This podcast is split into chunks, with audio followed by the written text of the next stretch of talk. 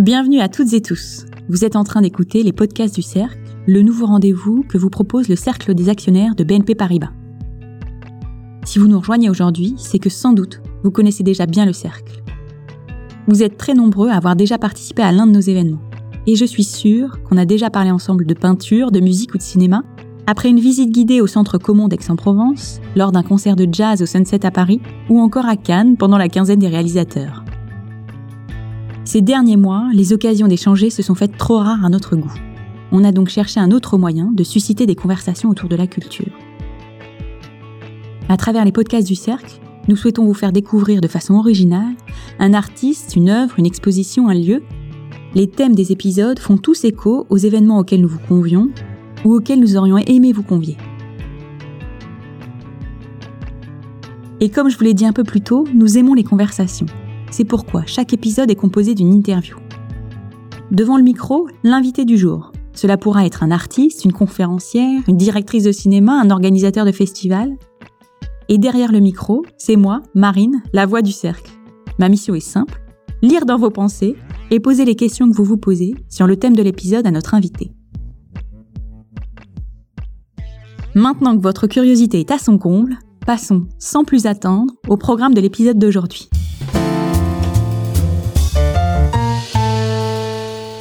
Certains d'entre vous connaissent peut-être déjà l'univers de notre nouvel invité. C'est un artiste qui nous fascine et à plusieurs reprises, nous vous avons proposé de découvrir ses créations. Il est entré dans la danse par le hip-hop. Aujourd'hui, c'est un chorégraphe à la curiosité insatiable qui joue avec les styles et n'hésite pas à mélanger les arts. Je vais vous lister les noms de ses derniers spectacles pour vous aider à retrouver le sien. Il y a eu Vertical, Folia, Danse Casa, Box Box Brasil ou encore Pixel. Il s'agit de Mourad Merzouki. En ce moment, Mourad travaille sur une nouvelle création. Dans son interview, il nous plonge dans ce processus à la fois artistique et technique. Il nous explique aussi comment son équipe et lui arrivent à avancer malgré un contexte qui rend tout très compliqué.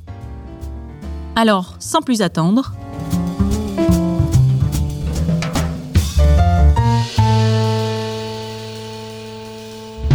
Votre prochain spectacle, Zéphyr, parlera du vent. Alors pourquoi être parti sur ce thème? C'est lié à, à, une rencontre d'un responsable du, Vendée Globe qui a vu mon travail. On a échangé et le désir de, créer, d'inventer un spectacle en résonance avec cette compétition qui démarre en, en Vendée est venu et c'est à partir de là, j'ai cherché à proposer un spectacle où il y avait un lien entre cette compétition qui se passe sur la mer et un spectacle de danse. Donc j'ai choisi le vent pour avoir un lien avec le vent des globes et en même temps parce que ça m'offre des possibles pour cette création. Et vous, quel est votre rapport au vent? Est-ce que vous aimez le vent? Vous aimez euh, sentir euh, le souffle euh, sur votre visage ou c'est pas du tout votre truc? Alors le vent, pour l'instant, aujourd'hui, je l'imagine en tout cas avec une approche euh, artistique. Le vent, c'est c'est pas une matière que l'on voit, que l'on saisit, qui est visible. Elle a ce côté euh, assez assez magique parce que à la fois elle est invisible et, en même temps elle crée elle crée le mouvement et elle peut créer une résonance sur sur les corps et, et ça peut être assez magique, assez beau. Mais c'est une première pour moi et je ne l'ai jamais fait jusque là, donc je suis très curieux de voir comment je vais essayer d'apprivoiser cette, ce, ce, matériel. Ça, c'est votre point de vue d'artiste, mais vous, à titre personnel. Je peux pas dire que je suis un, euh, un amoureux de, de, du vent euh, à titre personnel, ou en tout cas dans la vraie vie, ou dans, dans le quotidien. Si c'est une petite brisette, on va dire, bon, ça va. Mais si c'est au contraire un vent qui est en continu, qui nous empêche de, comment dire, de se poser, de, de s'entendre, de, ça peut être très vite désagréable. Je suis plutôt à chercher euh, des coins qui, qui me protègent du vent. La dernière fois qu'on a échangé, donc c'était fin novembre, vous saviez pas encore quand la première aurait lieu. Aujourd'hui, est-ce que la situation a évolué? Alors ça y est, oui, enfin, on a une vue plus précise sur la saison à venir. Donc comme vous le saviez, la première était au départ prévue au moment du lancement de la compétition, puis finalement repoussée au mois de mars. Et enfin, étant donné que la situation n'est pas encore totalement comment dire, tout n'est pas encore euh, réglé. Euh, donc, on a euh, prévu notre première le 3 novembre. Donc, pour la saison 21-22, donc l'automne prochain. Est-ce que vous êtes soulagé d'avoir un point de repère, un, horizon temporel maintenant? C'est sûr que ça me permet de, de faire un, un, rétro-planning plus, plus clair, plus, plus précis pour les danseurs, pour l'équipe. Oui, c'est évidemment plus rassurant et, plus serein pour tous de savoir que la première euh, est prévue le 3 novembre. Donc ça va me permettre d'organiser mes, mes temps de répétition de façon euh, beaucoup plus précise à l'ensemble de l'équipe. On en est au deuxième confinement, votre activité a été très perturbée, vous auriez pu vous dire, bon bah, je vais en profiter pour faire une pause, mais vous, vous m'indiquiez que vous teniez à continuer malgré toutes ces difficultés. Est-ce que vous pourriez m'expliquer pourquoi? Je me suis habitué à, à exister avec ce que ce que m'amène, ce que m'apporte la danse tous les jours. Donc c'est presque aujourd'hui quelque chose qui dont je peux pas me passer. Donc effectivement, quand il y a eu cette crise, j'ai j'ai pas pensé euh, attendre que cette crise passe. Au contraire, je j'ai plutôt tout de suite pensé à, à, comment contourner ces difficultés pour pour toujours continuer à, à faire, à construire, à, inventer, euh, voilà. Et puis je crois aussi que c'est notre responsabilité d'artiste de, de de continuer à, à, être là, à être présent, à se réinventer, à, à, ne pas baisser les bras aussi, parce qu'au-delà de, de l'aspect artistique, il y a aussi euh, l'aspect euh, sociétal du métier.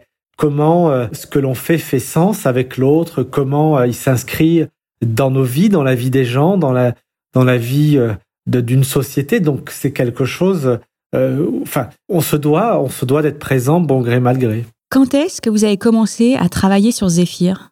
Alors, il y a eu effectivement différentes étapes. Il y a eu d'abord un, premier rendez-vous. Euh, une première rencontre avec euh, un responsable de, du Vendée Globe qui a vu mon spectacle Folia que j'avais présenté à, Fourvière l'été de 2018. Il a pris contact avec moi. On a fait une première séance de travail en fin 2019 pour rêver ce spectacle, pour rêver ce projet. Et puis ensuite, au mois de mars 2020, euh, j'ai fait ma première audition pour euh, euh, chercher les danseurs. Donc, premier rendez-vous en mars à Bron. Le second devait se faire dans la foulée à Créteil, mais à cause de cette épidémie, j'ai dû annuler cette, cette audition à Créteil. Et puis je l'ai reprise par vidéo en mai euh, pour finaliser ma distribution. Et puis ensuite, euh, j'ai fait un, premier laboratoire de travail en, mai 2020 et euh, j'ai fait une seconde séance au mois de, juin. donc j'ai fait deux labos avant l'automne et puis un dernier au mois de novembre. Voilà, en tout, c'est trois laboratoires de, de, travail sur 2020 d'une d'une dizaine de jours à peu près.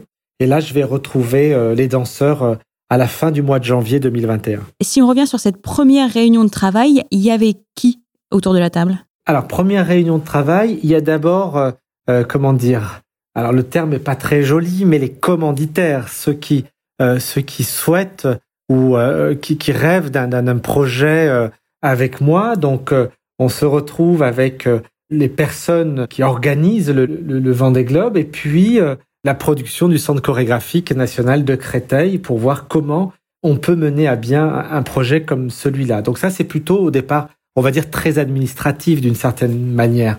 Est-ce que c'est un projet qui est, viable et de quelle manière on va pouvoir construire cette, cette aventure qui réunit quand même un peu de monde entre des danseurs, une dizaine au plateau, puis, puis un scénographe, une costumière, un musicien, un éclairagiste, etc. Donc ça, ça réunit beaucoup de monde. Donc il faut au départ faire un point très technique. Et puis euh, ensuite, il y a euh, la partie artistique, et ça c'est la deuxième étape. Et là, je vais mettre réunir autour de la table tous ceux qui vont euh, tricoter avec moi le, la création, le spectacle. Et donc là, autour de la table, il n'y a pas les danseurs, il y a simplement tous ceux qui vont m'accompagner pour mettre en place le spectacle. Donc on va rêver des, des costumes, on va rêver une scénographie, on va rêver une thématique, on va rêver un titre. Donc du coup, si je comprends bien, à cette toute première réunion, celle qui avait une dimension artistique, il y avait vous et une costumière et un scénographe, c'est ça? Il y avait effectivement euh, une costumière, un scénographe, un éclairagiste également, mon assistante aussi, et puis une personne de la production qui va euh, noter euh, tout ce qui est dit, raconté à ce moment-là de façon à ce qu'ils puissent l'inscrire ensuite dans un agenda et puis bien sûr le faire exister avec un budget parce qu'il y a aussi la réalité économique et c'est à ce moment-là le, chargé de production qui va mener euh, la danse d'une certaine manière pour euh, s'assurer que ce que l'on a dans nos têtes, ce que l'on rêve, s'inscrit aussi dans, dans un budget viable. Est-ce qu'aujourd'hui la distribution est arrêtée? Elle est quasiment arrêtée parce que sur les dix danseurs que je souhaite avoir pour ce spectacle-là, il m'en manque encore un ou une d'ailleurs. Donc c'est pas complètement bouclé, mais le plus gros, euh, le plus gros est fait. Donc je me suis, étant donné le calendrier qui s'est allongé, je me suis donné euh, un peu de temps pour euh, pouvoir euh, boucler totalement la distribution. Tous ces danseurs sont issus des auditions que vous avez tenues ou il y a aussi des danseurs avec lesquels vous avez l'habitude de travailler? Pour ce spectacle-là, Zéphyr, tous les danseurs sont issus des, auditions que j'ai que j'ai mis en place pour la simple et bonne raison que les danseurs avec lesquels j'ai l'habitude de travailler sont déjà pris sur mes autres spectacles. Donc il y a des soucis de d'agenda, de, calendrier, de, de disponibilité. Bien sûr, j'aurais aimé continuer à, travailler avec les danseurs avec lesquels j'ai l'habitude de répéter, mais euh, souvent quand je passe d'un spectacle à un autre, je suis amené à travailler avec euh, de nouveaux danseurs. Tout à l'heure, vous m'indiquiez que vous aviez déjà travaillé avec ces nouveaux danseurs, que vous aviez tenu des laboratoires. Moi, c'est un mot qui m'a surpris venant de vous. Ça fait très scientifique, très froid. Alors, c'est quoi un laboratoire quand on est chorégraphe? Je vous rassure, ce, ne sont pas des, hamsters que je vais retrouver euh, dans, le studio, mais, bel et bien des, danseurs et des danseuses en, chair et en os. Alors, on dit laboratoire parce que euh, une création, euh, c'est pas comme en musique, on n'avons pas des, des partitions déjà toutes écrites. Euh, sur lequel on va travailler, on part d'une page euh, blanche et donc euh, tout est à construire et ça peut être très long. Et donc on, fait des recherches, on essaye, parfois ça marche, parfois ça ne marche pas. On est vraiment comme au laboratoire, c'est-à-dire on fait vraiment des tests jusqu'à jusqu'à trouver le, le bon tempo, la, la bonne énergie, la, la, euh, le bon rythme, la, le bon mouvement, etc., etc. Si j'essaie d'imaginer un peu comment ça se passe, ça veut dire que vous vous retrouvez avec vos danseurs et vous leur proposez un mouvement ou ça vient d'eux? Alors on se retrouve euh, au studio.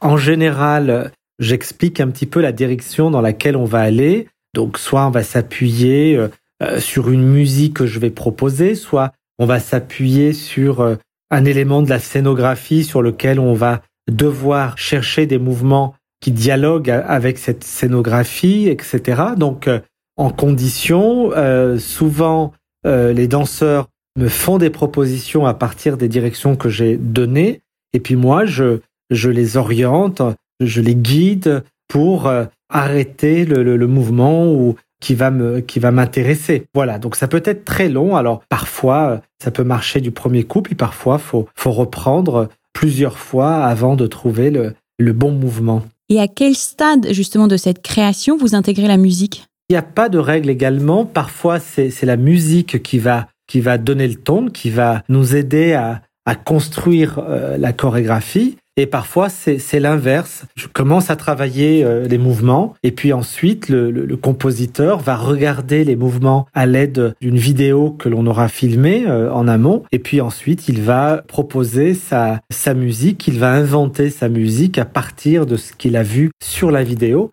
et bien sûr à partir des, des indications que, que je lui aurais données.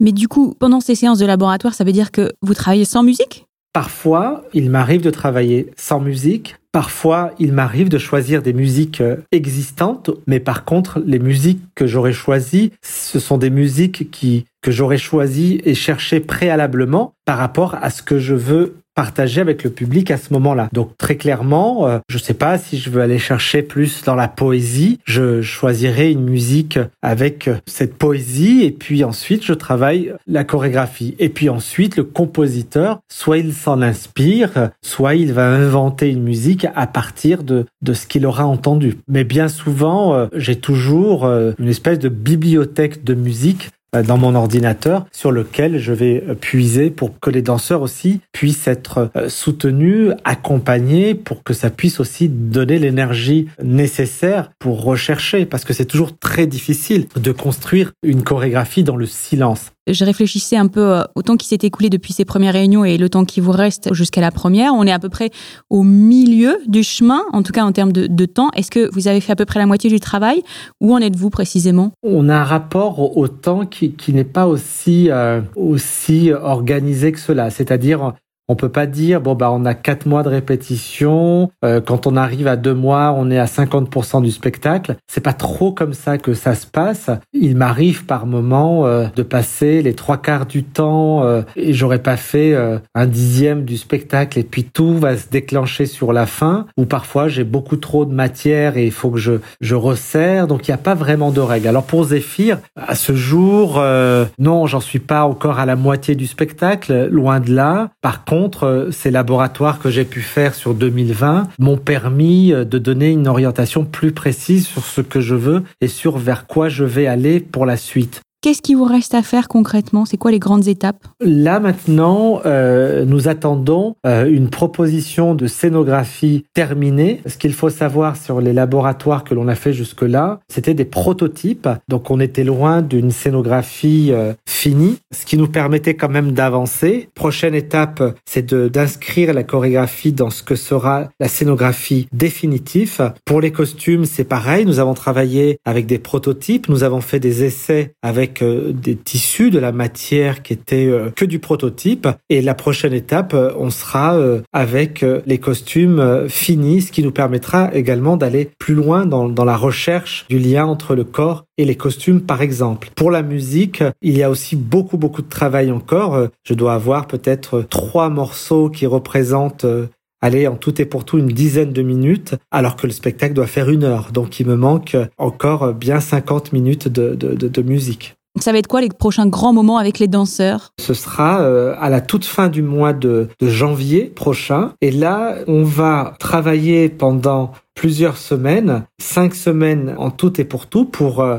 construire le spectacle. Donc l'avantage, c'est que les danseurs seront euh, à mes côtés en continu pendant euh, cinq semaines. Et, ça, c'est précieux quand on est en création. C'est beaucoup plus difficile quand on travaille par petits bouts. Parce qu'effectivement, quand on se retrouve, il faut reprendre le matériel qui a été fait sur la précédente résidence, etc. Donc c'est vrai que en étant comme ça cinq semaines d'affilée, ça va nous permettre d'aller beaucoup plus vite et d'autant plus qu'on aura, euh, si tout va bien, notre scénographie, nos costumes vous l'évoquiez, les séances de travail avec les danseurs ont été très euh, espacées dans le temps. Comment vous faites pour les maintenir dans une dynamique de création et surtout qu'ils gardent en tête tout le travail que vous avez fait? C'est vrai que plus les répétitions sont, sont espacées, plus c'est difficile pour les danseurs de, de, garder le rythme de, de la création et, du spectacle. Après, il faut savoir que les danseurs ont la mémoire du corps. Bien entendu, on filme quand même. Je peux pas vous dire qu'ils se souviennent de tout, mais malgré qu'on a des temps comme ça espacés, quand je les retrouve, on part pas de zéro. Il y a toujours un temps où il faut euh, remettre en jambe le travail qui a été fait sur la précédente résidence. Mais c'est sûr que les conditions euh, idéales pour une création, c'est d'avoir euh, des grandes périodes, des grandes et longues périodes pour ne pas perdre le fil du projet. Mais bien souvent, on n'a pas trop le choix et les danseurs sont préparés à, à ce type de calendrier. Dernière question, est-ce que vous pourriez nous dire qu'est-ce qui a le plus changé dans votre façon de travailler? Avec le temps, on, va essayer de se renouveler, on fait des rencontres, des collaborations qui vont nous permettre de grandir, qui vont me permettre de grandir dans, dans mon rapport euh, à la danse, au corps. Donc aujourd'hui, quand je crée Zéphyr, par exemple, j'ai des moyens de production que je n'avais pas à l'époque, j'ai on parlait tout à l'heure de, de, ces plusieurs semaines de répétition dans un studio, au même studio, alors qu'avant je, je, travaillais de manière vagabonde. C'était euh, quelques jours par-ci, quelques jours par-là. Euh. Donc là, on est dans des conditions qui sont totalement euh, différentes, plus rassurantes et qui me permettent de travailler avec plus de profondeur. Puis j'espère pour ceux qui ont vu mon travail il y a 30 ans et aujourd'hui font la différence.